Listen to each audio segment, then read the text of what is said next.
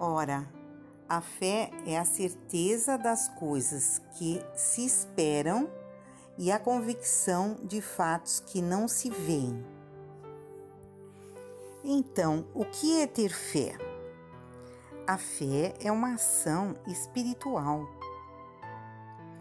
Deus é espírito e importa que ele seja adorado em espírito e em verdade. Uh, pensemos juntamente sobre uh, um exemplo de fé. Através da nossa humanidade física e material.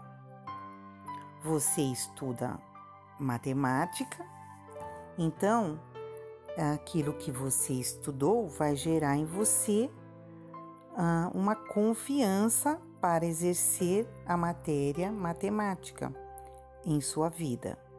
Você também terá uma firme convicção e entendimento uh, da, da matemática em si e daquilo que o, o estudo lhe proporcionou. Ah, você então poderá agir sobre este assunto com confiança e determinação. E isto eu chamo de fé. Você pode entrar também é, numa faculdade de medicina. E é certo que quando você terminar essa faculdade, você no final terá um, um será um médico, exercerá a, a função de médico profissional. Porém, entenda uma coisa: ah, existe a informação onde você vai absorver pelo o ensino da faculdade. Você e você vai ter também dois anos de experiência prática, onde você fará residência no hospital para poder exercer a sua profissão. Nesse aprendizado prático é que você vai estar habilitado para ser um médico. Então, eu quero deixar para você o seguinte, que através do seu conhecimento, da, da, informação, na verdade, né, você adquirirá conhecimento e isso vai gerar em você o aprendizado. Mas para que você possa se conduzir é, com confiança, você tem que exercitar aquilo que aprendeu. Então, esse exercício eu chamo de confiança para a sua fé. E, ah, por que a fé é a prova que você não vê? Ela, ela não, você não vê, é porque tá, a, a prova do que você não vê. Não vê por quê? É a sua mentalidade. Nós não vemos a nossa mentalidade, assim como nós não vemos como é feito o vento e como que nós, ah, como ah, se forma ah, uma criança no ventre da sua mãe. Nós também não vemos muitas coisas, por exemplo, a energia. Nós apertamos o botão, a energia aparece, mas nós não sabemos como ela vem. Então, é nós, é, é através da nossa mentalidade, nós, é, nós, nós sabemos que aquilo ocorre. Entendeu? Ela é a fé, ela está oculta no seu espírito e ela pode estar também morta é, a sua mentalidade pode estar vazia ou anulada pelo seu desejo físico apenas. E a sua verdade também ela pode ser uma inverdade aprendida familiarmente através de crenças. Toda crença ela pode ou não ser verdade. E existe dentro de nós uma mentalidade que aprendemos coisas erradas, errôneas, que elas são mito, elas não são verdade. É, é uma, uma filosofia errada. Não é científica, não é provada. Então, se você espera é, que é, a sua mente vá aprender a coisa certa e legítima, então você exercita a, a informação da ciência. Nós devemos nos aprofundar na informação científica para que esse aprendizado seja positivo e legítimo para sua mente, eh, sua mente e mentalidade, para que você tenha firmeza da sua fé e convicção de fundamento. Porque a, a palavra ela é eu li para vocês que ela é a certeza das coisas que se esperam. Porém, em outra tradução, ela fala assim que é um firme fundamento das coisas que se esperam. Então, ela é fundamentada na ciência.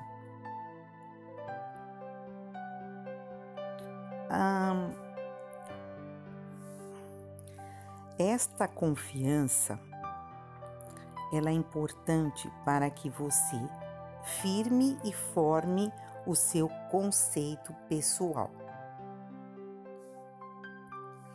Existem apenas dois caminhos para a nossa mentalidade: é a luz e as trevas, que é coisas uh, ocultas a nós, na verdade, né? Toda a falta de clareza nos traz essa escuridão é, psíquica também para nós. Aquilo que nós não conhecemos, não temos a possibilidade de ter uma escolha legítima. Ela é uma escolha pautada na, obscuri na obscuridade da nossa mente. Ela é penosa e muitas vezes ela é inadequada e traz um desequilíbrio em nós e no nosso corpo. Deus está interessado em revelar o que é a sua glória em nós, em nós e como ela vai vir para nós, para a nossa mente. A primeira coisa que eu pergunto a você é importante você saber quem você é. No exemplo acima, ah, você não desconfia do professor da faculdade, ah, não desconfia das matérias e também não desconfia do, é, do currículo né, que a, a faculdade tem, que por acaso ela está te ensinando de maneira errada. Então você é, tem essa confiança. Isso é mentalidade. É, nós adquirimos essa confiança. É importante que saibamos quem somos, para que possamos é, identificar a nossa conduta, se ela está errada, se ela está correta. É importante conhecer a si mesmo, estudar, ouvir, ler, né? Determinados assuntos que nós precisamos para adquirir a confiança e a fé. Não é possível ter um firme fundamento sem vivenciar, colocar em prática.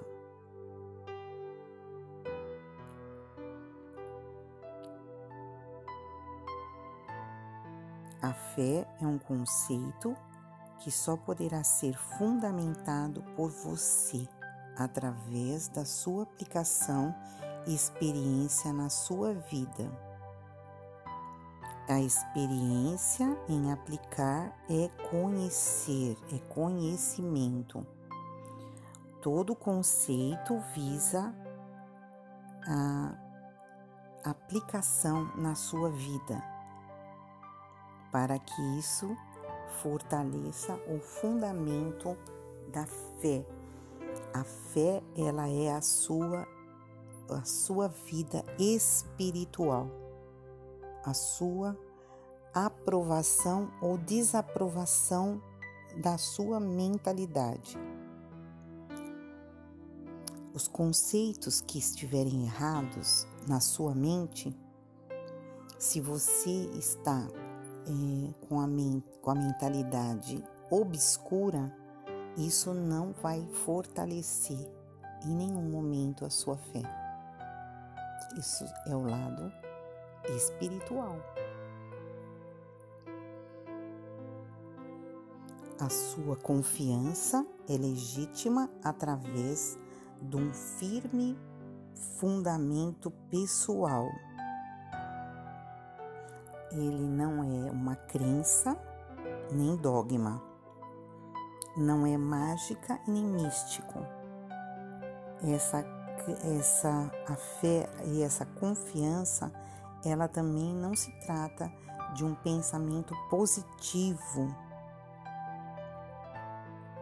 onde é, se fala muito hoje também é a metafísica. A fé, ela é um nível espiritual onde você atua ou na verdade ou na falsidade. Eu oro por você agora e creio que Deus pode ajudar a compreensão da revelação sobre a fé, porque toda boa dádiva vem do alto. Tiago 1,17 significa que tudo que é bom em você é Deus. A, a sua mente pode confiar. É, você pode confiar na sua mente? É uma confiança real? Você tem uma informação adequada para o que precisa? Você se conduz em luz ou em trevas? Eu quero, através dessa mensagem, desejar para você a convicção de que a fé em Cristo Jesus, o nosso, o nosso ial e o nosso ialcha seja amor, paz, uma vida de esperança, porque Jesus, o nosso ialcha, é a nossa esperança, o nosso Natal. E eu estou orando por você, querido amigo. Amém?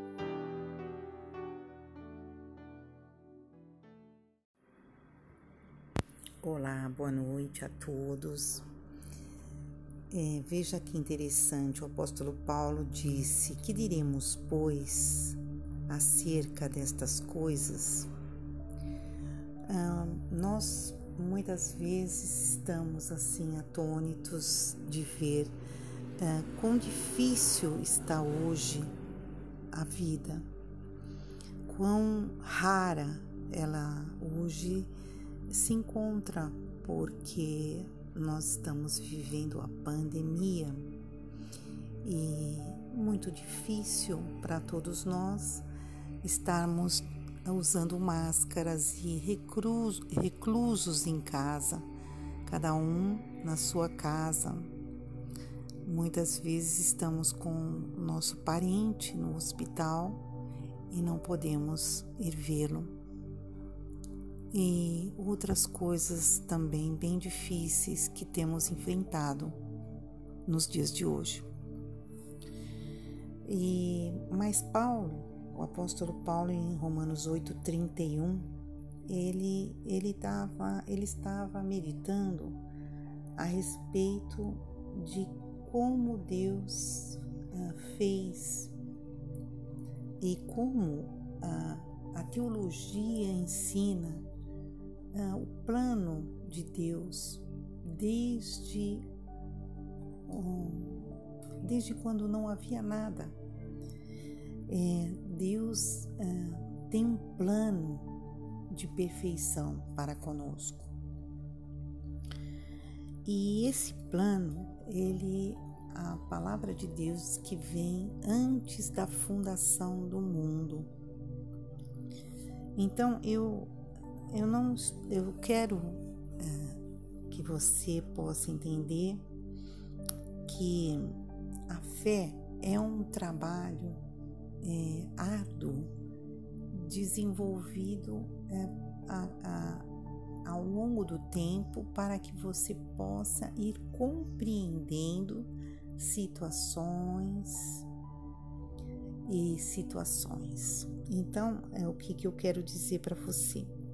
Paulo estava dizendo assim: Que diremos, pois, acerca destas coisas? Se Deus é por nós, quem será contra nós? Aquele que não poupou seu filho, mas entregou por todos nós, como não nos dará juntamente com ele todas as coisas? Quem fará alguma acusação contra os escolhidos de Deus? É Deus quem os justifica. Quem nos condenará? Foi Cristo Jesus que morreu e mais ressuscitou e está à direita de Deus e também intercede por todos nós. Quem pode nos separar do amor de Cristo? Será que é a tribulação, angústia, fome, nudez, perigo, espada? Como está escrito, por amor de ti, enfrentamos a morte todos os dias. Somos considerados como ovelha destinadas para o matadouro. Mas em todas estas coisas somos mais que vencedores por meio daquele que nos amou. Pois eu estou convencido que nem a morte, e nem a vida, nem os anjos, nem demônios, nem o presente, nem o futuro, nem qualquer poder, nem altura, nem profundidade, nem qualquer outra co coisa na criação será capaz de nos separar do amor de Deus que está em Cristo Jesus, nosso Senhor. Bem, eu fiz essa introdução para vocês é, compreenderem a extensão do amor de Deus. Todos nós sabemos que vamos comemorar o Natal agora e eu gostaria muito de trazer a luz para que você possa compreender. É, às vezes nós é, possuímos muitas coisas. E mas o problema é que o mundo retira de nós a compreensão do, do valor que existe tanto em nós como também existe naquilo que nós somos, aquilo que nós aprendemos, aquilo que existe na nossa vida. Porque o o Pai de amor, ele veio para nos dar a vida e isso é pessoal. E todos nós olhamos para o nosso próximo e indagamos a vida do próximo nós não compreendemos a vida dele, mas o, o, a, grande, a, a grande coisa engraçada é que nós também muitas vezes não compreendemos a nossa. E isso fica muito turbado dentro de nós. Precisamos dar uma parada. E não adianta você falar para mim, olha, não tenho tempo de orar, não tenho tempo de meditar, não tenho tempo de refletir. Porque isso é uma inverdade. Deus nos deu o tempo para que pudéssemos fazer isso em primeiro lugar. Isso é a nossa vida. A reflexão e a oração é a nossa vida. Amém? Que todos possam compreender o valor da reflexão e da oração. Para quê? Para que tenhamos vida. Amém? É, eu quero trazer para vocês uma palavra difícil, onde eh, Jesus disse, ele falou: Eu vim a este mundo para julgamento, a fim de que os cegos vejam e os que veem se tornem cegos. É João 9,39. Ah, eu queria passar para vocês que é, é incrível como Jesus falou daquela maneira e, e de como ele é incrível essa história porque Jesus desafiou a todos. E a história desse cego, é, que do capítulo 9, é, é muito intrigante, porque as autoridades é, colocaram ele de uma maneira é, horrenda. É, disseram que ele era pecador, entende? Este cego de nascença, ele mendigava. É, desde o seu nascimento, ele era o cego que é, estava ali no tanque de Siloé, aguardando o seu milagre. E, e Jesus untou os seus olhos de lodo e ele simplesmente ele viu e abriu seus olhos. E os fariseus estavam ali e não queriam acreditar nisso. Jesus já havia feito vários milagres, compreende? Ele não queria, eles não queriam acreditar nesse milagre que eles estavam ali presentes. Eles indagaram o cego e, e diziam: Como pode um pecador que não guarda o sábado fazer este sinal, este sinal ou estes sinais? E então perguntaram para os pais do cego: Este é teu filho? E os pais responderam: Sim, ele era cego, agora vê. Outro fato interessante é que eles, eles falam com o cego e dizem: Olha, dá glória a Deus, porque nós sabemos que tu és um pecador os poderosos é, armaram-se de muita fúria contra o Filho de Deus. E raios e trovões é, fizeram é, para aquele que estava ali, sem ter culpa alguma. Dispararam sobre ele a sua ira e expulsaram o, o cego da sinagoga. Jesus, havendo, uh, vendo isso, disse: Crê no Filho de Deus? E ele respondeu: Sim, eu creio.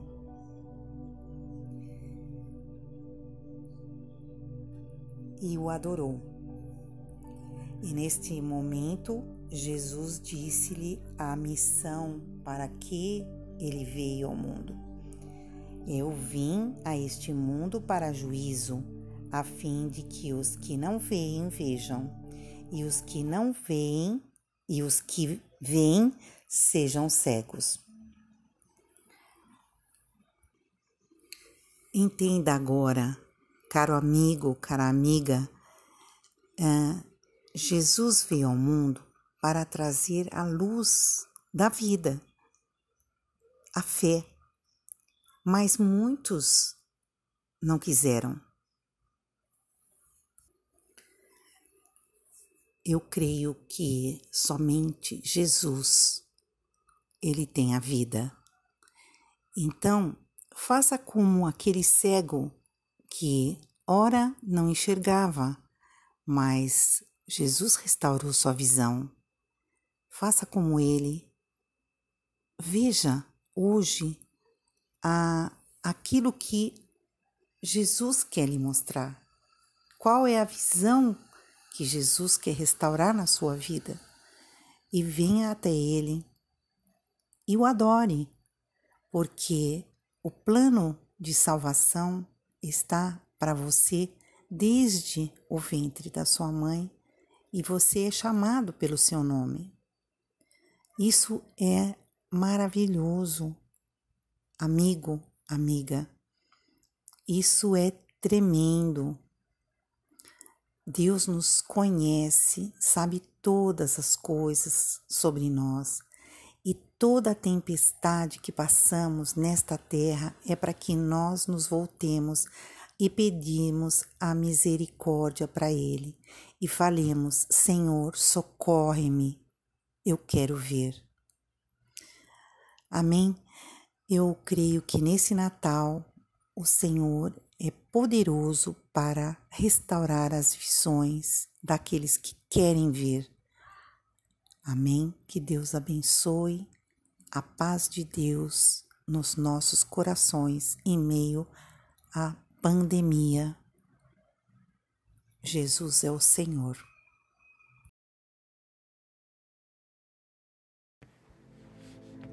Ouve, pois, ó Israel, e atenta para cumprires, para que bem te suceda e muito multiplique na terra. Ouve, Israel, o nosso Deus é o único Senhor. Amarás, pois, o Senhor teu Deus e de todo o seu coração, e de toda a sua alma, e de toda a sua força. Estas são as palavras que ordeno e estarão no seu coração. Tu as inculcarás teus, aos teus filhos e delas falarás sentado em tua casa andando pelo caminho, ao deitar-se e ao levantar-se. Também as atarás como um sinal na tua mão e te serão como frontal entre os olhos. As escreverás nos umbrais da tua casa e nas portas. Havendo, pois, o Senhor teu Deus introduzido na terra, sob juramento que prometeu aos teus pais, Abraão, Isaque e Jacó,